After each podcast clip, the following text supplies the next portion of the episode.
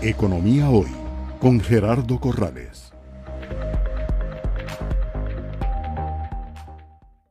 Don Gerardo, eh, usted habló de, un exceso de dólares y que hay algunos números que usted no le cierran, algunos montos que están difíciles de, de usted identificar. ¿Cree usted que podría ser plata que está llegando del extranjero? Usted, sabemos todos que hay grupos financieros fuertes aquí y eh, podrían estar aprovechando las altísimas tasas de interés eh, que, tenemos en colones, eh, traer esa plata, convertirla a colones, especular, este, inclusive con, ese mercado Monex, como usted lo decía, tan fácil de, manipular. ¿Cree usted que esa podría ser una explicación de esa cantidad importantísima de, dólares que usted... Sí, gracias por la pregunta, muy buena pregunta. técnicamente se llama el carry trade Vea, si usted va al Banco Nacional y pide un certificado de depósito a seis meses plazo, le van a ofrecer una tasa de interés, digamos, del 6%, y resulta que usted durante ese periodo, esos colones de más, principal más intereses que le dieron, tienen un poder de compra adicional de un 20%. ¿Cuánto es el rendimiento equivalente en dólares? 26. Si usted hiciese ese mismo certificado de seis meses en el Banco Nacional en dólares, le pagan 3 o 4. Diferencia, en seis meses me gané 20 puntos. Hay unos fondos eh, locales o, internacionales que se le llama fondos buitre. Obvio, ¿sí? Hay un fenómeno de carry trade en Costa Rica. El premio por invertir en colones se hizo demasiado grande. ¿Por qué? Recuerden que la devaluación en parte se justificaba porque las operadoras de pensiones, ¿verdad? Sacaron dólares del país, les fue como un quebrado, ¿verdad? Pero se hizo eso porque el premio por invertir en colones en el primer semestre se volvió negativo. Por eso Roger subió la tasa de interés del punto 75, no como el FED, ¿verdad? Que lo sube, ¿verdad? Del, punto 8 al 3% al 3,5%. No, aquí fue de punto 75 al 9. Porque no solamente era para controlar la inflación, sino que tenía un propósito encubierto, volver el premio por invertir en colones positivo, pero se le fue la mano en mi criterio. Y eso hizo que las operadoras de pensiones dejaran de comprar dólares para sacarlos y eso contuvo la devaluación. Pero generó otro fenómeno, contrario, está fomentando en parte la apreciación. Pero yo reviso el saldo de la riqueza financiera, que son todos los ahorros de este país, que son más o menos 60 mil millones de dólares, y la composición por moneda sí ha cambiado a favor de colones, pero todavía no tan, no tan significativo. Después de esta reunión tal vez todo el mundo va a invertir en colones. no tan significativo eh, para cerrar la ecuación de esos sobrantes de 500 millones de dólares por mes que comparados con años pasados sobraban en ventanillas 80 millones, 100 millones, pero nunca cinco veces más. Don Gerardo, eh, aquí. Ecuación de Fisher, relaciona tipos de cambio con tasas de interés. Usted lo mencionó, las tasas de interés. Le agradezco al caballero que también tasas de interés. ¿Estará el Banco Central interviniendo el tipo de cambio del mercado cambiario a través de las tasas de interés? Bueno, hay mucha especulación en esto. Eh, se dice eso que usted menciona y también se dice de que está utilizando el tipo de cambio para bajar la inflación. Eh, ellos dicen que no, pero de ahí uno sería ciego si no ve que efectivamente tanto por tasa de interés como por tipo de cambio se está dando el fenómeno. Eh, para mí, eh, en la reunión que tuvo la semana pasada la Junta Directiva del Banco Central, era el momento de decir voy a bajar las tasas de interés al menos dos puntos y eso hubiese eh, quebrado las expectativas. Al no hacerlo, yo conozco a los colegas, el mensaje que se transmitió es, aquí va a seguir habiendo fiesta por algunos meses más. Entonces sigamos vendiendo dólares y sigamos invirtiendo en colones porque el carry trade sigue siendo positivo. O sea, hay gente cuya función, y no la critico, así como ustedes producen café, banano, piña, hay gente que produce lana con lana, ¿verdad? Eh, especulando financieramente, jugando con esos eh, diferenciales de tasas de interés y de inflación. La ecuación de Fischer que llamo. Buenas, don Gerardo. Eh, en relación al, análisis que usted ha hecho, ¿cómo interpretar o qué tanto influye la inflación de Estados Unidos? Porque partimos del dólar. Uno, sin ser economista, supone que el corazón del dólar es la economía norteamericana, fundamentalmente.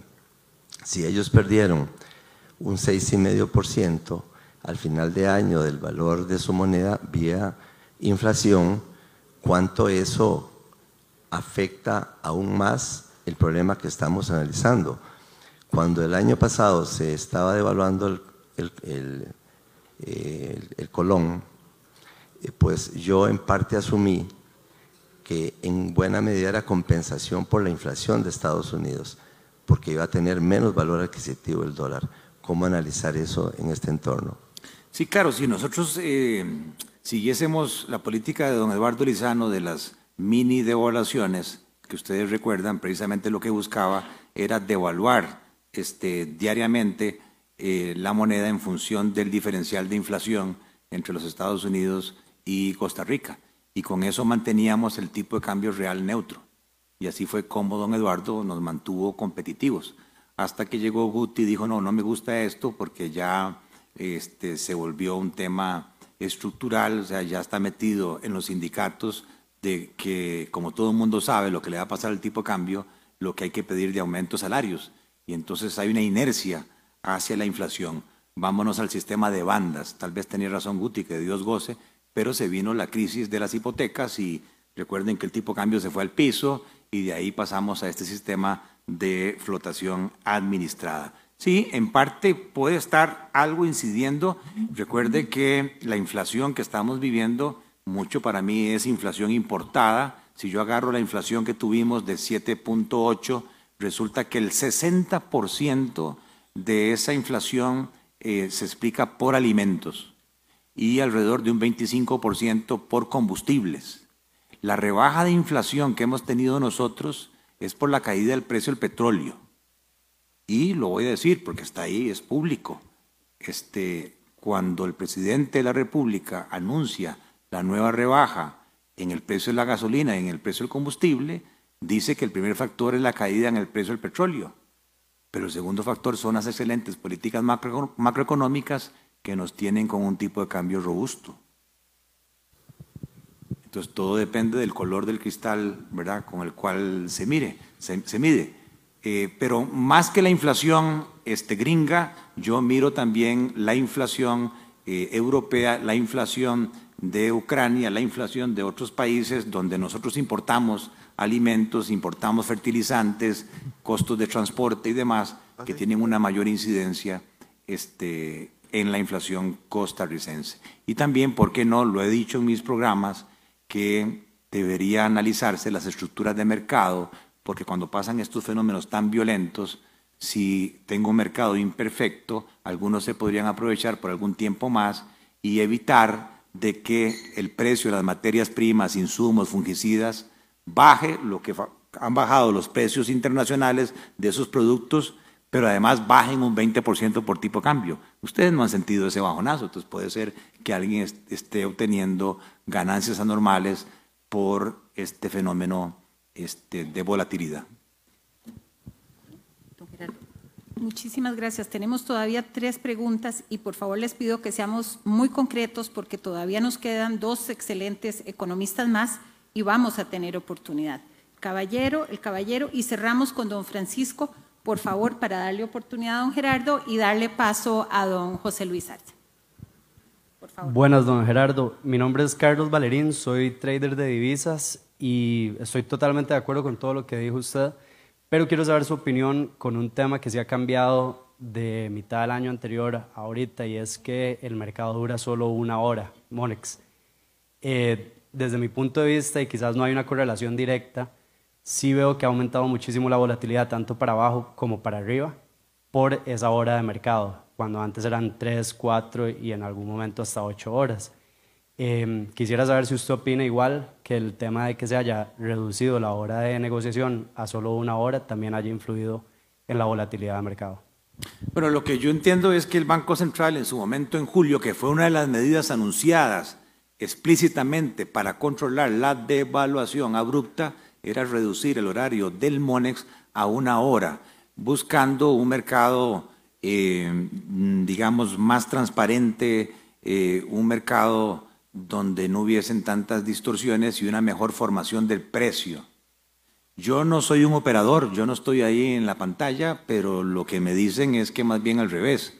Este, como hay tan poco tiempo, eh, es que los operadores no son nada tontos. Entonces, durante esa hora casi no hay transacciones. Y es al puro final, ¿verdad?, que aparece como una ola de ofertas de dólares y tira el tipo de cambio este, por los suelos. Es algo que hay que estudiar, a mí me parece que mete mucho estrés, mete, mucha presión innecesaria, este, no como para regresar al horario tan amplio que había antes, porque el Banco Central lo que decía es que en las primeras horas del MONEX habían picazos, o sea, habían ofertas locas de tipos de cambio y que se prestaba eso para especulación. Pero te soy sincero que no, tengo el dato así de preciso, numérico, como para decir si hay una influencia. Lo que tengo son comentarios de operadores que dicen que sí es muy limitado y que eso genera problemas. Cuando el tipo de cambio se estaba devaluando, recuerden que el Banco Central, cuando llegó la plata del, FLAR, llegó e hizo eh, una oferta eh, de dólares impresionante. Creo que ofertó mil millones de dólares.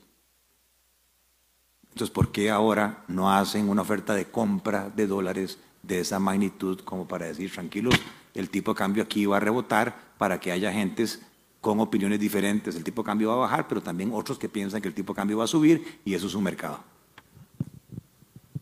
El caballero y cerramos con don la, la, percepción que varios de ustedes eh, tenían y han manifestado, también la tenía yo de que las tasas de interés en colones han sido muy altas y para mí una de las principales causas de la apreciación del tipo de cambio.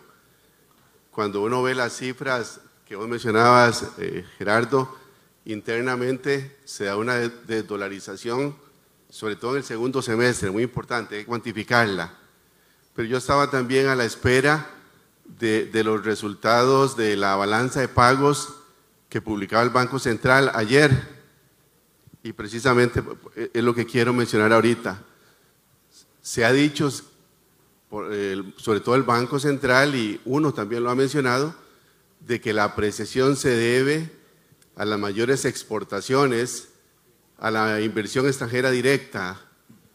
Y bueno, cuando vemos la balanza de pagos, la cuenta corriente que incorpora exportaciones, importaciones, más bien aumentó el déficit en mil millones de dólares el año pasado y en vez de 2.5 del PIB fue 4% del PIB.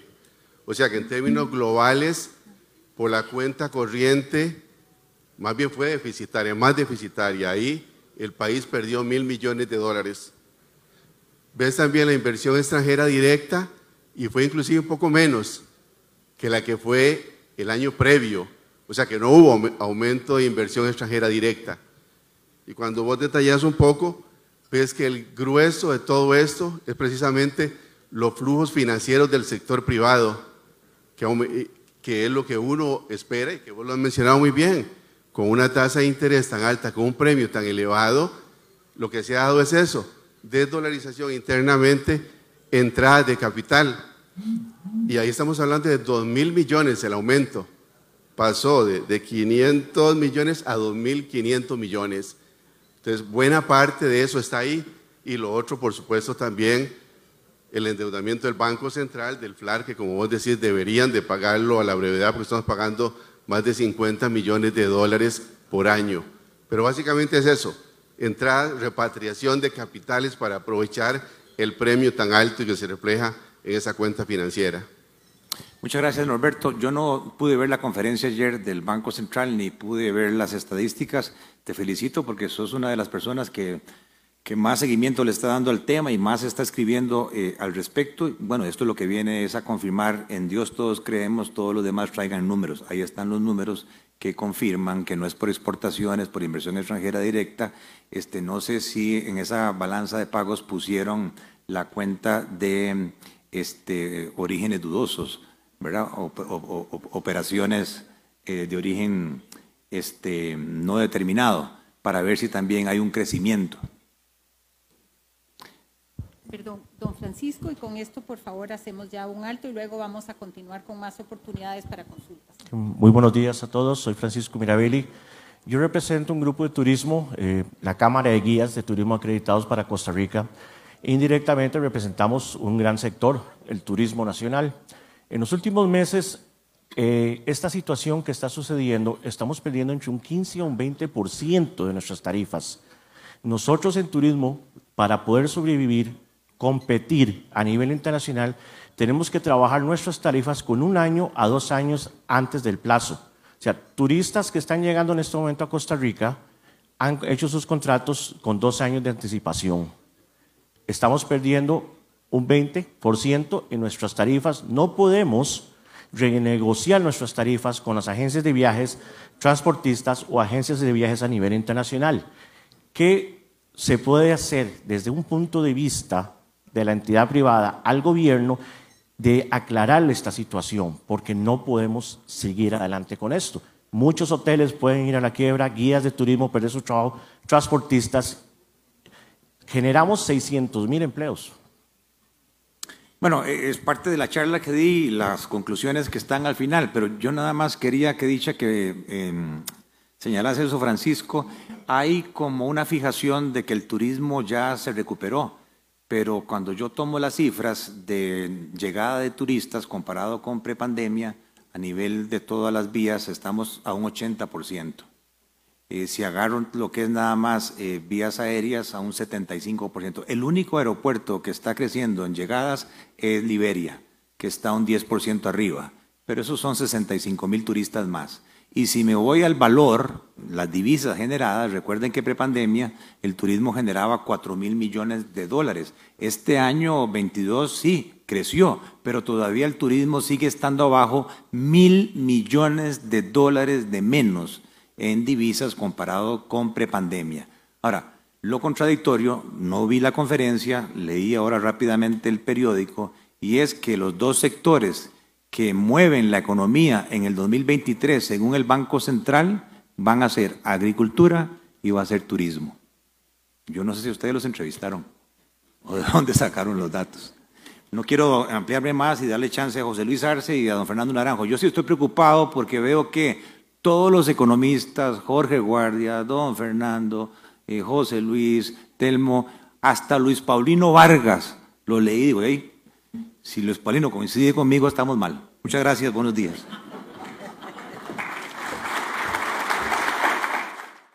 Economía hoy, democratizando la educación financiera.